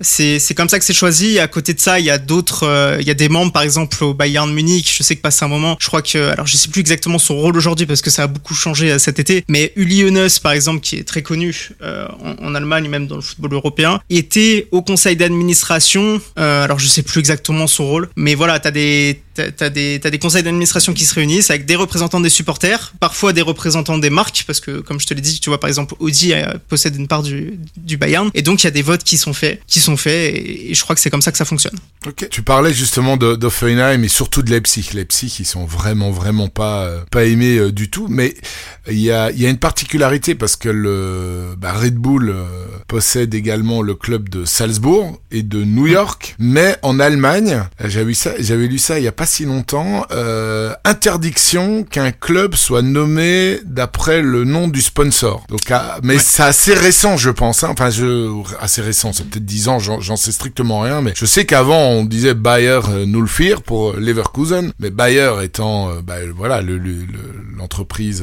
euh, pharmaceutique, et ben on, on peut plus utiliser Bayer. Ça doit être euh, Si, si. B04 ou Bayer Leverkusen. Mais mais euh, euh, Leipzig c'est plus. C'est ils ont ils ont dû trouver le terme la Ryzen euh, Ryzen Bollen, je sais pas quoi, pour pas dire Red Bull. Ouais, alors pour revenir sur Leverkusen, si si, on a, c'est, il y a toujours le logo de, la- de Bayer sur le logo de Leverkusen et on dit toujours le Bayer Leverkusen. Il y a une différence qui est faite parce qu'en fait, je pense que surtout ça apparaît avec euh, Leipzig dans le sens où Leverkusen, en fait, le club du Bayer Leverkusen n'existerait pas sans Bayer en fait. Le club a été fondé Bah, par, les famille. employés, par les employés Ah ouais. de l'entreprise Bayer. Et c'est pareil pour Wolfsburg. Wolfsburg, euh, d'ailleurs, est l'un des rares clubs. Je crois que je sais pas si Leverkusen, euh, d'ailleurs, je me pose la question de savoir si euh, les supporters sont vraiment actionnaires majoritaires. J'ai un doute. Mais Wolfsburg, par exemple, c'est pareil, c'est Volkswagen. Mais et je crois que d'ailleurs Volkswagen est majoritaire également. Et en fait, ces clubs-là posent moins de problèmes que Leipzig et Offenheim parce qu'en fait, c'est des clubs qui n'existeraient pas et qui ont été créés par des employés des usines. Donc, il y, a une- il y a une différence qui est faite entre un Red Bull qui arrive, qui pose des milliards pour développer le club, et un, un club qui a été fondé au tout début du football allemand par les employés de les employés de, des usines. Il y a une différence qui est faite et du coup, oui, aujourd'hui, le, le- Leipzig, contrairement par exemple à Salzbourg, qui s'appelle le Red Bull Salzbourg, Leipzig s'appelle le Rasenballsport, qui en allemand, Voilà, je crois, ne veut pas ça. dire grand chose. Non. Euh, qui veut dire, je crois que c'est euh, ballon sur gazon, euh, sport de ballon sur gazon, c'est un truc un peu bizarre. Ouais, parce qu'ils pouvaient grand-chose. pas utiliser euh, Red Bull. Ouais, exactement. C'est parce qu'ils pouvaient pas utiliser Red Bull euh, parce que c'est interdit par la, la loi allemande. Et donc voilà, il y a quand même une différence qui est faite entre euh, un club qui a été fondé euh, par les supporters et un- enfin par les employés plutôt et un club qui qui, qui existe majoritairement grâce à une marque euh, aujourd'hui. Ok, bah écoute, pendant que tu parlais, j'ai vérifié et en fait, euh, effectivement, donc le Bayer Le- Leverkusen a été créé en 1904 par des employés de la société Bayer et non, par oui, oui, c'est ça, par des employés de la société, mais euh, le club appartient presque entièrement à la société euh, pharmaceutique. Ouais, donc c'est Euh, ouais, donc voilà, donc c'est une des exceptions par rapport à la fameuse règle 50 euh, 50 plus 1 et euh, je lis aussi une autre exception notable est le Wolfsburg qui est associé à Volkswagen. Donc euh, effectivement, t'as as tout bon là-dessus et même moi ça me fait marrer le Rasenballen euh, machin là alors que tout le monde parce que alors ils mettent RB tout ça parce qu'ils peuvent pas utiliser le le, le Red Bull. Euh, je sais maintenant j'ai un peu perdu, euh, un peu perdu mon, mon fil. Donc le, le, le, ouais, le, le, le championnat euh, allemand super attrayant, super offensif. Quelles sont les, les grosses différences euh, que tu vois entre le championnat? Ben Déjà là, la fameuse règle 50 plus 1, c'est une fameuse différence par rapport à la plupart des autres championnats. Quelles sont les, les autres différences majeures avec la, la plupart des, des autres gros euh, championnats? La différence majeure, euh, Bah, Ça peut être footballistique aussi, hein. euh. Bah, c'est des styles de jeu assez particuliers. Après, on peut peut-être parler un petit peu du développement du football allemand de, au début des années 2000. Alors, j'ai plus exactement le nom du projet, mais euh, suite à, au fiasco, il me semble, de la Coupe du Monde 2002, de la part de l'Allemagne, euh, si je me trompe pas, la DFB, qui est donc la Ligue allemande, l'équivalent de la LFP en France, par exemple, a décidé de mettre en place un, un programme de développement du football allemand pour faire en sorte de euh, développer les jeunes joueurs, de, de mieux trouver les jeunes joueurs. Donc, on a eu la Ligue a littéralement obligé les clubs à euh, reconstruire leurs infrastructures, à refaire leur stade, à refaire leur pelouse, leur, leur centre d'entraînement, leur centre de formation, euh, pour les rendre beaucoup plus modernes. On a eu un développement du, sc- du scouting et, euh, également beaucoup plus de la data, de, des, des choses assez, euh, enfin c'était assez précurseur, on va dire à, à l'époque. Et donc on a eu cette obligation de la ligue de développer euh, cela pour trouver des meilleures pépites, pour mieux former les joueurs. Et c'est pour ça qu'on a eu une belle génération de 2014 qui a littéralement écrasé euh, le monde entier sur la Coupe du Monde. Euh, on se souvient notamment du match contre le Brésil. Ouais. On a eu cette grosse génération. Aujourd'hui, on est un petit peu dans un creux. Euh, Le football allemand, ça se passe assez mal au moment de, de recevoir justement l'euro chez eux l'é- l'été prochain. Et on a un nouveau projet qui est en cours, qui est de développer euh, ce qu'ils appellent un Clairefontaine allemand, euh, comme a pu le faire le- l'Angleterre également euh, ces dernières années. Donc je crois que ça s'est fi- fini l'année dernière. Et donc on va avoir un, un Clairefontaine allemand. J'ai plus le nom, mais voilà, on est, on a peut-être cette différence là, peut-être avec les autres championnats. Je, je sais pas, je connais pas la situation des autres championnats, mais la ligue allemande joue un rôle, enfin énorme dans le développement, a joué un, un rôle énorme dans le développement des infrastructures, des capacités de recrutement, de, de scouting, de, formation de- des clubs allemands. Euh, il les a littéralement forcés à se développer pour euh, pour vraiment être devenir une ligue majeure. Et, euh, et d'ailleurs, on a toujours des clubs qui œuvrent pour être une ligue majeure. Et euh, si je suis peu euh, pas, pas pas très objectif, je suis un peu subjectif. Aujourd'hui, je trouve que le football allemand, la Bundesliga a un meilleur niveau que la Liga espagnole. Voilà, c'est un peu mon unpop- unpopular opinion, mais euh, c'est c'est devenu un championnat très moderne, quasiment au même niveau que la première ligue, euh, et qui a pas mal d'avance sur euh, sur pas mal d'autres championnats. Donc c'est un- peut-être un petit peu la différence qu'on peut avoir. Sinon, euh, j'en vois pas spécialement d'autres. euh, Ouais, que c'est vraiment porté, euh, très porté vers l'avant, un peu comme la, la première ligue. Hein. C'est pas le même style de jeu, hein, mais c'est quand même vachement porté vers l'avant, et c'est ça qui est qui est vraiment gay. Comment est-ce que tu expliques Est-ce que tu as une explication? Que dit la presse allemande pour trouver des raisons pour laquelle aujourd'hui on est dans un creux et c'est quand même euh, vachement la crise euh, du côté du football allemand? Autant le basket allemand, euh, ben voilà, ils sont champions du monde. Euh, autant l'équipe nationale allemande là encore avec une contre-perf euh, assez énorme pendant la pendant la trêve là. Qu'est-ce qui explique justement ce gros creux dans lequel se trouve la Mannschaft pour le moment? C'est un peu le cas aussi avec l'équipe féminine. Euh, qui est- ils ont fait une Coupe du Monde féminine assez. euh, elles ont fait pardon une Coupe du Monde féminine assez assez euh, assez moyenne et euh, il y a pas mal de critiques autour de ça euh, dans la presse allemande. Alors la presse allemande, euh, c'est euh, bon, Oui. des fois elle est pas très. euh, mais euh, c'est un peu compliqué à expliquer. Mais je pense que c'est pas si alarmant que ça parce que chaque nation, je pense, a un peu euh, eu un creux générationnel euh, euh, entre plusieurs victoires. Ça peut-être ça a été le cas par exemple de la France. Je, je pense quand on voit la Coupe du Monde 2010 où c'était un cataclysme. Et aujourd'hui, tu vois, cette passation entre 2006 et, et 2018 qui a mis un, 2016-2018 qui a mis un, un peu de temps à venir. Je pense que c'est pareil avec l'Allemagne. Je pense que c'est peut-être un petit peu ce que vit l'Espagne aussi actuellement depuis la Coupe du Monde 2010. C'est pas spécial ou même l'Italie peut-être. Je pense pas que ce soit si alarmant que ça, euh, selon moi. Après, euh, je- ce qui se passe en interne euh, au sein de la ligue, je t'avoue que j'ai pas trop d'infos dessus. Ça sort pas énormément. Mais ouais, la, la presse allemande est très critique sur les, les résultats de, de, de la sélection allemande et je pense qu'on a aussi surtout un, un manque de, de créativité un petit peu, même si bon, c'est peut-être un peu paradoxal quand on voit les Leroy Sané, les Gnabry, les Musiala, les Verts qui sortent, mais c'est un peu le, cette formation allemande qui est peut-être un peu trop rigide et qui fait en sorte d'un peu brider les joueurs qui pourraient être très techniques, contrairement par exemple à la formation française. Et je crois que c'est pour ça aussi que les clubs allemands aiment beaucoup aller chercher des, des joueurs en France, parce qu'en France la formation est différente. On laisse beaucoup plus le joueur s'exprimer techniquement, euh, le laisser faire plus de dribbles, être plus autonome dans ses gestes, euh, dans le jeu. Alors qu'en Allemagne, en Allemagne c'est très rigide. Et c'est peut-être pour ça aussi que le mélange du football allemand et le mélange du football français peut être très bénéfique par les joueurs parce qu'on a vraiment la rigidité, le fait de d'écouter les règles, de tactiquement être correct de l'Allemagne et un peu cette souplesse un peu euh, française dans la formation euh, qui fait que ils perdent pas leur euh, leur jeu euh, très technique et c'est pour ça que Leur par exemple on a des mousse ouais leur créativité leur créativité exactement. C'est pour ça qu'on a des Moussa Diaby des Coman qu'est-ce qu'il y a d'autre là actuellement Matistel peut-être Ouais. Nkunku qui se développe vraiment bien en Allemagne parce qu'on leur apprend la rigueur,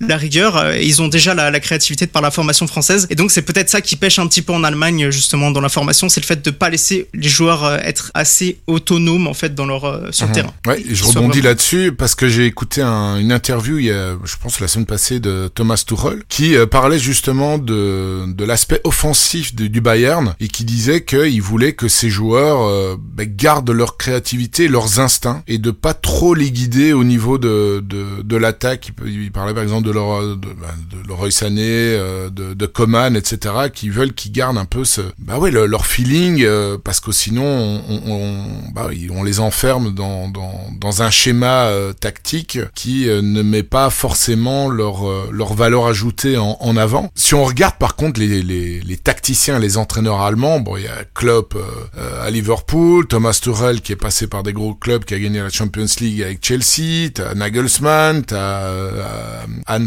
le, le- le- maintenant le qui est passé par le Bayern et qui est Hansi euh, Flick. Andy Flick, etc. Donc t'as quand même des une tradition aussi, enfin en tout cas actuelle, de, de gros entraîneurs allemands qui sont qui sont appréciés et qui sont demandés un peu partout. Et pourtant, quand tu regardes la Mannschaft, euh, ouais, c'est c'est compliqué. Euh, Est-ce que tu as une explication par rapport à ça ou bien non C'est vraiment le, le fait que euh, il y a un peu trop de, de rigueur, à part dans certains clubs, parce que les clubs que tu as cités, bah, le Bayern, euh, le- Leipzig, bah, Leipzig, je pense que c'est un top tremplin en tout cas pour euh, pour tous les jeunes. Et euh, et puis Bayer Leverkusen, ouais, ils ont même le, le- corrige-moi. Hein, euh, avant Alonso, qui a l'air d'être un, un entraîneur exceptionnel, avant t'avais Sohan, euh, qui laissait aussi euh, très fort jouer et même un peu trop jouer parce que la rigueur défensive, elle était pas trop là parce qu'ils étaient euh, tous tous poussés vers la vers la vente et Alonso a un peu plus équilibré l'arrière et le milieu, densifié un peu la- le milieu pour pour améliorer la qualité globale et les résultats surtout de cette équipe-là. Donc, euh, quel est ton avis là-dessus? Bah,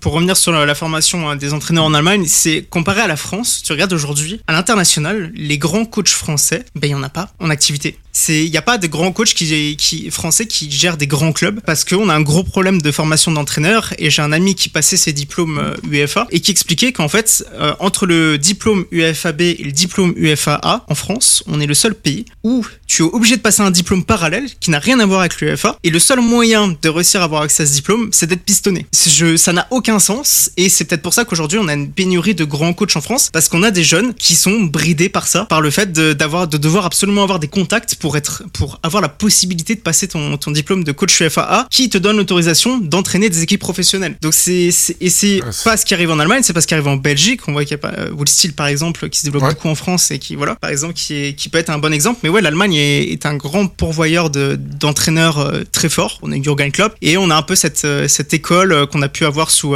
Ralf Rangnick, actuel sélectionneur de l'Autriche, Ouais.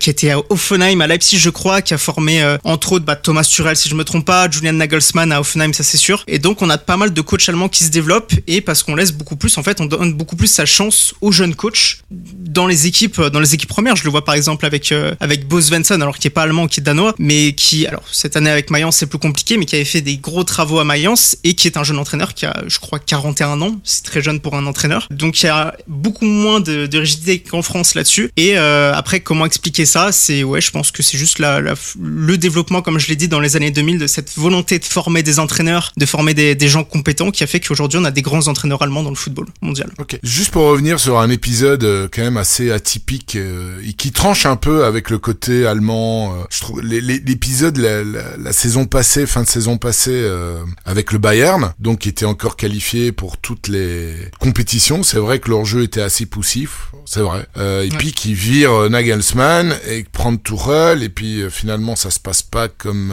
pas vraiment comme comme ils le Bon, ils ont quand même sauvé le championnat euh, à la dernière journée de manière un peu un peu miraculeuse. Comment est-ce que hum, ça a été commenté ça en Allemagne euh, et quand on ouais, en plus avec le, le fait que le, la, la base de fans est actionnaire majoritaire, euh, j'ai pas j'ai pas trop suivi. Est-ce que toi tu as suivi un peu les remous, s'il y en a eu ou pas euh, Comment a réagi la, la grosse fanbase par rapport à cette édition là du, du board? Là, tu sais, en Allemagne, ils aiment bien appeler le Bayern le FC Hollywood. C'est Ah ouais. que- ouais, ouais, c'est, c'est vraiment le surnom du club, parce qu'il y avait déjà eu des problèmes euh, il y a quelques années. Euh, je pense notamment, je crois, c'est fin des années 90, où par exemple, euh, je crois que c'était Lisa Razou qui racontait ça, qui disait que ça se battaient à l'entraînement, euh, c'était entre les joueurs parce que parce qu'ils pouvaient pas se blairer. Et là, on a eu un petit peu ça avec Oliver Kahn et Brazzo Salihamidzic euh, qui Ouais. ont été d'ailleurs virés entre temps parce que euh, ils ont euh, ils devaient pas très bien s'entendre avec Thomas Tuchel, euh, avec Thomas Tuchel, avec Julian Nagelsmann pardon. Et du coup, ils l'ont euh, ils l'ont ils l'ont viré en prétextant qu'ils s'entendaient pas avec les joueurs. Les joueurs ont fait une sortie médiatique, ont dit Ah que ouais. c'était une connerie. et du coup, bah, il y a eu un problème avec la direction. Et donc, euh, quand ils ont viré Nagelsmann, ils ont aussi un peu tout lui remettre sur le dos, lui dire que les résultats actuels, parce que quand ils reviennent de la trêve internationale, ils enchaînent 3 ou 4 matchs nuls de souvenirs. Ils se font remonter. Dortmund remonte, euh, alors qu'ils avaient 9 points d'avance euh, à la trêve sur Dortmund. Mhm. Dortmund arrive à remonter au classement. Et juste avant, alors, juste avant le quart de finale de Ligue des Champions contre Manchester City, juste avant la demi-finale de Contre, j'ai oublié, contre peut-être l'Eintracht, j'ai un doute, ou, ou Leipzig. Et euh, juste avant le match contre le BVB, le match retour, quand tu es à un point de Dortmund qu'il faut absolument que tu gagnes chez toi, euh, bah, ils décident de virer Nagelsmann juste avant ces trois matchs-là. Et pour prendre Turel, alors, éliminé de coupe, éliminé de Ligue des Champions, et tu joues le titre euh, sur un but de Mouziala à la 92e minute, à cause Ah, de cette exactement. décision. Pour moi, ça a été une énorme bêtise, pour rester poli, de la part d'Oliver Kahn et Salihamidzic. Et pour moi, c'était juste une question d'ego entre les deux. Et c'est un petit peu ce qui ressortait, qui pouvaient pas blairer euh, Nagelsmann et qui du coup l'ont viré en prétextant que c'était les résultats, qu'il y avait une mauvaise ambiance en interne. Et euh, du coup, c'est un petit peu rem- remué dans la, dans la presse allemande. Forcément, bah, une saison comme ça, quand tu sors de 10 années de titre, t'es pas loin de te faire choper le titre par euh, le Borussia Dortmund. Chez les supporters du Bayern, ça passe très moyen. Et donc, euh, donc on a eu le droit à un petit peu de spectacle hors de- en dehors des terrains dans la presse allemande et sur les réseaux sociaux. C'était assez marrant à, à observer. Ok. Je viens de vérifier, ils ont perdu contre Fribourg en quart de C'est finale. Fribourg. Un, Ah, un, en quart.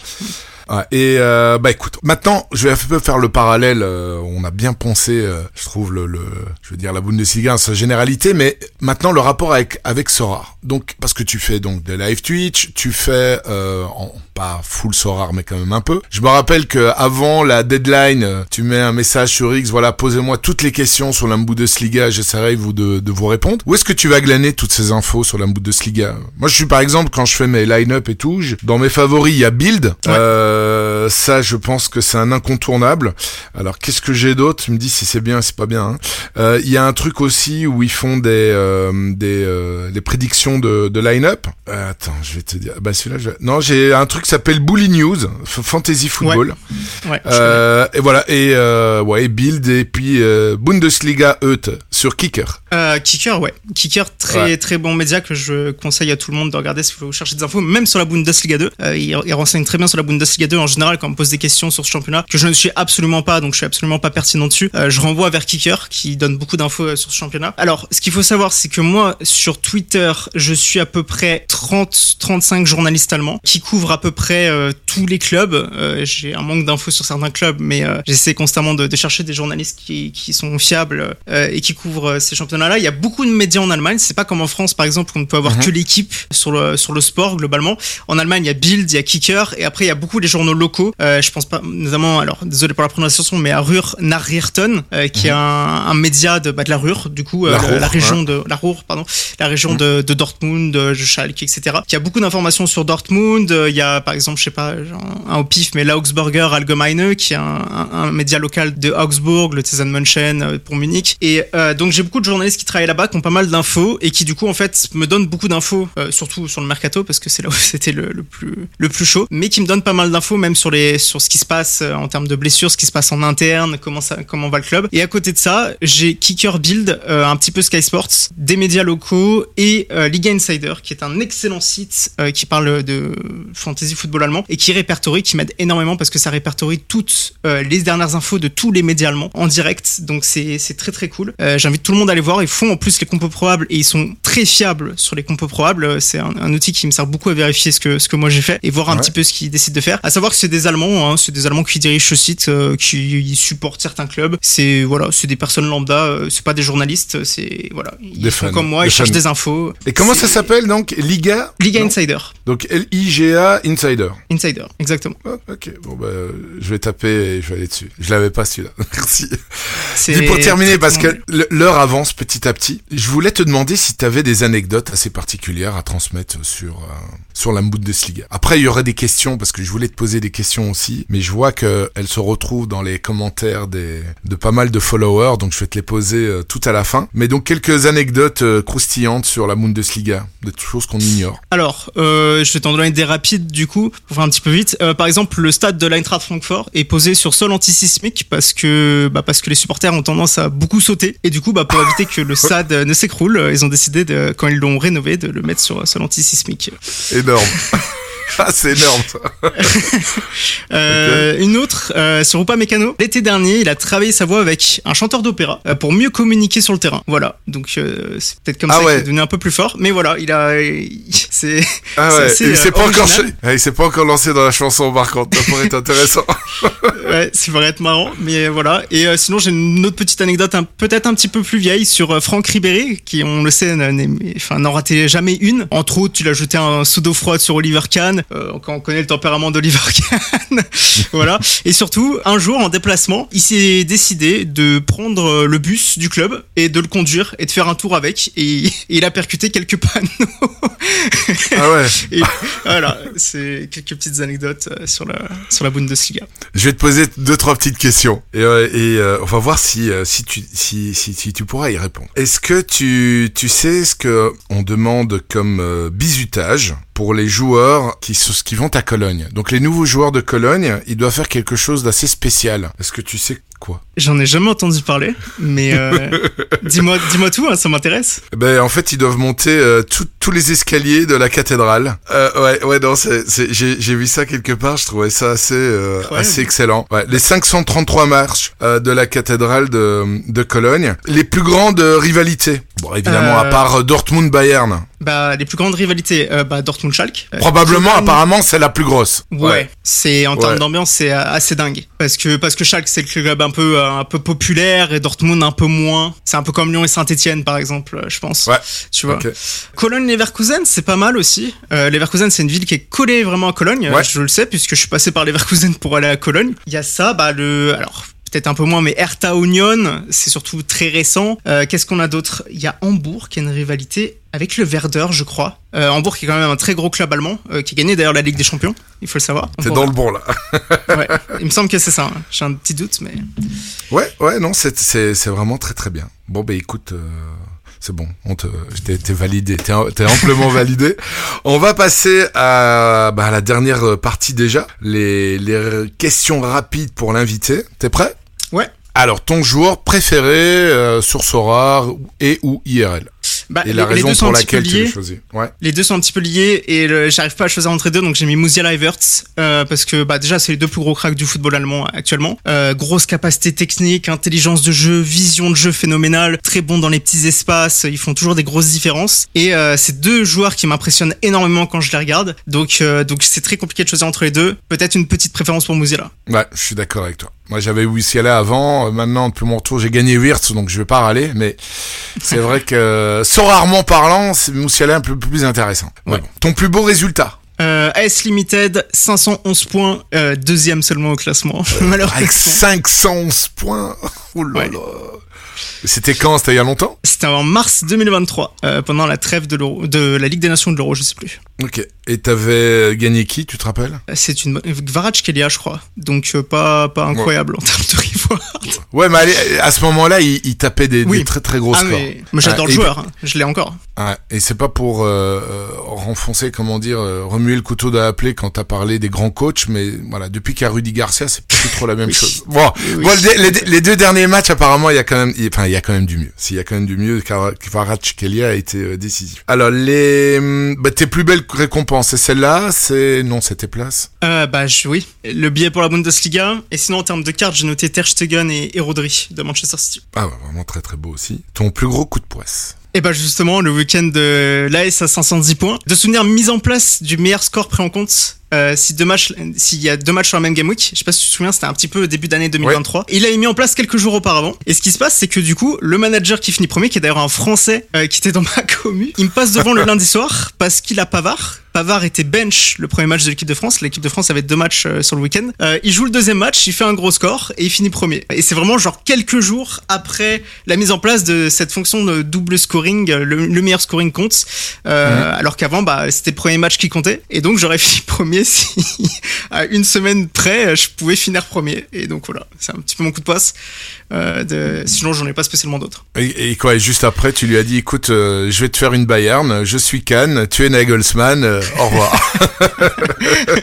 exactement, exactement. Alors, ton joueur à suivre, ou tes joueurs à Euh, suivre Alors, plutôt mes joueurs à suivre. Alors, j'en étais un qui est très connu. Matistel, parce que J'adore. exceptionnel dans ses entrées. On sent qu'il y a un, un gigantesque talent. Mais voilà, je me suis dit c'est trop simple. Je vais en mettre des moins connus quand même. Maximilian Bayer, euh, Mhm. avant-centre de Offenheim, qui d'ailleurs performe très bien sur ce début de saison. Euh, équipe vraiment à surveiller. Et c'est un petit jeune de 20 ans qui était prêté depuis deux saisons à Hanovre en Bundesliga 2 et qui est en train de faire un début de saison de fou furieux, qui s'entend super bien avec Ruth Weghorst à côté de lui et qui est vraiment dans le jeu euh, assez incroyable, que ce soit dans le jeu avec ou sans ballon, beaucoup d'efforts, une très grosse vitesse de pointe pour un, attaquant qui est pas si petit que ça. Euh, c'est c'est c'est un joueur vraiment à surveiller et on a également Rocco Reitz de Gladbach qui est en train également de s'imposer, qui était pareil en prêt, je crois, du côté du Vitesse Arnhem en Eredivisie, si je me trompe pas, j'ai un petit doute. Mais voilà, deux petits joueurs à surveiller. Euh, ce seront peut-être pas les meilleurs scoreurs, mais en tout cas d'un point de vue footballistique, ça peut être intéressant de surveiller. Ils sont en train d'éclore. Ils sont en train d'éclore. Ouais. Et Matistel, ouais, il est, il est vraiment phénoménal. Hein. Quand il rentre, ouais, là, sa, sa moyenne euh, de buts par minute jouée, elle est juste hallucinante. Moi, pour la petite histoire avec euh, avec Sorar, tu vois, j'ai avant Sorar, je ne supportais pas le Bayern, mais Ah ouais euh, c'était épidermique, vraiment. Mais vraiment, je, je ne supportais, je sais pas pourquoi, parce que c'est le plus gros club et j'aime bien les j'aime bien les outsiders, tu vois, j'aime bien les, les Ouais, ceux comprends. qui sont pas euh, favoris, euh, à part en, en Espagne parce que je, je suis Barça, mais bon voilà. Et, euh, et avec Sora, donc j'aimais bien, euh, j'aimais bien Dortmund, j'aimais bien si. Et puis depuis Sora et depuis que j'ai gagné Kimmich deux mois après avoir commencé à jouer, je suis devenu fan du Bayern, archi fan de Kimmich parce que c'est vraiment le prototype de joueur que j'adore dans son caractère. Tu vois, moi j'aime bien les gars euh, qui font pas le tralala, euh, qui font pas les, les divas euh, sur et en dehors du terrain. Moi j'aime bien les mecs qui vont charbon, qui sont là pour gagner, où tu vois sur leur visage grimacer euh, pendant les 95 ou les ou c'est à prolongation pendant toutes les minutes sur le terrain, c'est des acharnés et je trouve qu'ils le représentent vraiment bien. Et donc j'ai décidé quand je suis revenu dans le jeu de commencer la collection du Bayern. D'ailleurs c'est la collection que j'ai le plus. J'ai plus de la moitié des cartes en rare de, de la saison passée, donc je suis dans le top 10 des, des collectionneurs. Et ben, je me suis dit tiens pendant la trêve, je dis tiens je vais prendre Matistel parce que je l'avais vu jouer à, à l'Euro U21, c'était pendant le ou U23 qu'il y a eu Ouais. pendant la l'été là. Et euh, ouais, il a il était aussi impressionnant. Donc vraiment, je l'ai dans ma galerie là, je le garde précieusement. Je le pose jamais. et je regrette parce qu'il est quasiment euh, tout le temps décisif, même joue, même s'il joue que 10 minutes. Mais je le garde bien au chaud pour le pour le futur parce qu'il il va faire beaucoup beaucoup de bruit et en plus il est super polyvalent quoi. Euh, Ouais. C'est euh, vraiment impressionnant quoi. C'est Ok. grosse qualité technique, c'est assez fou. Ouais. Et dernière question, si tu avais euh, Nicolas Julien en face de toi, qu'est-ce que tu auras envie de lui dire? Bah, on en a déjà parlé tout à l'heure, mais si le souhait de l'entreprise, c'est d'aller vers les fans de sport, vraiment encore plus développer euh, tout ce qui est euh, les lots à gagner, RL, les maillots, les expériences, ça peut être n'importe quoi du moment que et faire du marketing dessus, vraiment axer ça là-dessus parce que c'est vraiment ce qui va intéresser, euh, je pense, les fans. Des vrais fans. Ouais. Ouais. Super. Rien d'autre, c'est tout? Donc c'est bien. Non, bien. Ce- merci. Sinon, Super. Bon bah alors on va attaquer la toute toute dernière rubrique. J'ai pas énormément de questions, mais j'en ai quand même des, des très pertinentes. Je vais commencer par euh, mon ami Guestar qui a été aussi euh, invité, fan de l'OL comme toi. Donc il salut l'équipe. Pense-t-il Donc penses-tu, euh, cher Hugo, judicieux de faire des full stacks de Bundesliga pour scarer- pour scorer? Hors Bayern évidemment. Le foot allemand étant très offensif, sans avoir fait d'analyse spécifique, j'aurais tendance à m'orienter surtout sur les mid et forward en laissant les, les gardiens et les défenseurs de côté. Qu'en penses-tu? Alors, euh, oui, c'est totalement possible. Après, il faut juste cibler les bonnes équipes. Et je pense que les, les équipes qui performent vraiment bien sur ce début de saison, comme Leverkusen et Stuttgart, les stacks Ouais. sont déjà très chers, donc c'est peut-être pas le meilleur moment pour les acheter. Mais ouais, ça peut être une solution. Après, je suis assez d'accord sur le fait de prendre des mid et des attaquants. Mais il faut pas non plus négliger les défenseurs parce qu'on a des très bons défenseurs relanceurs. Et selon moi, les défenseurs relanceurs sont les défenseurs qui sont plus susceptibles de scorer sur Sorar. Je prends par exemple Schotterbeck. Euh, quand Ouais. t'as une une aussi bonne, euh, parce qu'on sait que le jeu avec ballon sur- dans les stats, c'est très important, et donc avoir un défenseur capable de faire des longues passes qui rapportent beaucoup de points, même des passes courtes, de, de, de réussir à dribbler, à faire des, des possessions progressives, à remonter avec le ballon sur le terrain, à dribbler, c'est des défenseurs qui vont plus avoir tendance à scorer. Et donc, euh, bah, en Bundesliga, il y en a quelques-uns quand même. Danilo Doeki dans une moindre mesure. Euh, on peut penser, euh, bah, Schlotterbeck, j'en ai parlé, peut-être Upame- Grimaldo, Upamecano, Frimpong. Euh, Il y, a- Ouais. il y a des joueurs très intéressants. Les gardiens, il y a des très bons gardiens en Bundesliga, même si des fois on voit des bourdes, mais il y a des gardiens qui font énormément d'arrêts, qui sont susceptibles de faire beaucoup de A. On pense à Bowman cette saison, Castells qui est vraiment euh, en, en grande forme avec Wolfsburg, euh, c'est euh, Kubel également qui est, qui est très fort du côté de Dortmund. Je pense qu'un stack c'est possible, mais en fait il y a tellement de buts que ouais c'est tu prends un Darmstadt Werder Bremen, il y a eu 4-2.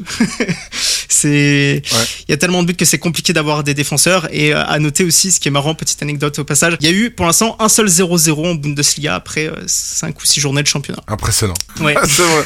C'est vraiment impressionnant. Et le, mais c'est vrai ce que tu dis, il y a beaucoup, beaucoup de A. Moi, je me rappelle l'année, la, la fin de saison passée, j'avais été terminé deuxième en, en championnat rare et le premier de championnat rare. Et franchement, j'ai dit à mes potes autour, mais non, mais il mérite d'être premier. Franchement, parce qu'il il a vraiment, il a, il a, il a, il a posé ses corones. Il avait un- une super équipe et comme gardien, je crois que c'était l'avant-dernière ou journée de championnat, il y avait Dortmund contre Je pense. Et, Oui. et ils ont pas gagné. Ils ont fait match nul. Ils ont poussé, poussé, poussé. Je crois que ça avait terminé 1-1 ou un truc comme ça. Oui, je me souviens Et, de ce match. euh, et le mec qui avait terminé premier en championnat rare, eh ben il a posé, le, je me rappelle, peut-être tu connais, le, le gardien de Manuel Bochum. Riemann. Manuel Riemann Voilà, qui avait il a- fait il a- 12 arrêts, je crois. Ah là, il a posé Rayman, il a, il a encaissé un but, mais il a fait 80 points.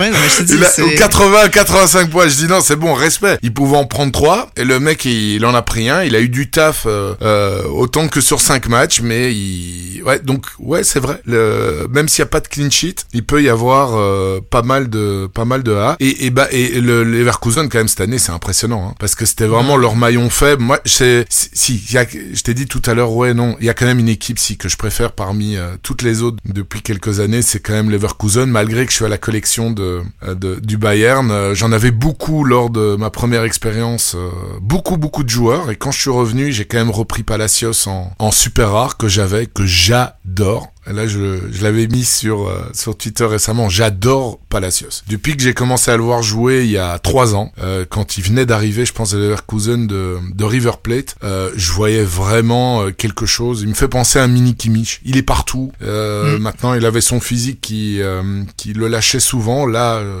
je touche du bois. Bon, je n'ai pas, ai pas autour de moi, mais là, il est il est quand même très très imposant. Et donc Leverkusen, leur point faible qui était la défense, bah, c'est devenu vraiment un, je vais pas dire leur force, mais ils sont assez hermétiques en dé- depuis ce début de saison. hein. Ouais, alors, petit problème sur coup de pied arrêté, ils encaissent beaucoup euh, sur les coups de pied arrêtés. Mais pour Ouais. revenir sur Palacios, ouais, c'est joueur très polyvalent, aussi capable de défendre, enfin, autant capable de défendre que, que d'attaquer, des, c'est un joueur super complet, très intéressant, qui a prolongé, peut-être Oui. une bonne nouvelle pour toi, jusqu'en 2028. Il y a beaucoup de joueurs qui prolongent en ce moment. Euh, c'était le cas de Tapsoba. Je crois qu'il y a Frimpong qui va bientôt prolonger. C'est, il y a Xabi Alonso qui a prolongé également. Euh, bonne nouvelle pour l'équipe et, et pour le club. Et c'est vrai que défensivement, euh, on a Odilon Kosunu qui est incroyable Ouais. sur ce début de saison. Vraiment. Tapsoba, pareil, Radeski, euh, qui, qui avait fait une saison assez compliquée, il est en train de revivre et vraiment, je suis Mhm. très content pour lui parce que c'est déjà un, très, très bon bon gardien, dans les années précédentes.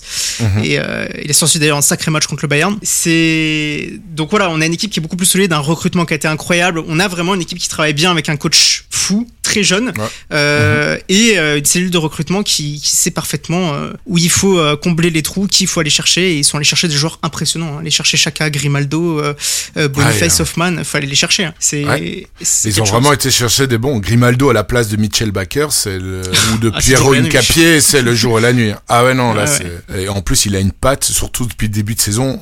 Enfin, maintenant, il, bah, à Benfica, ça se voyait, parce qu'ils ils- ont fait une super belle saison la- l'année passée. Mm.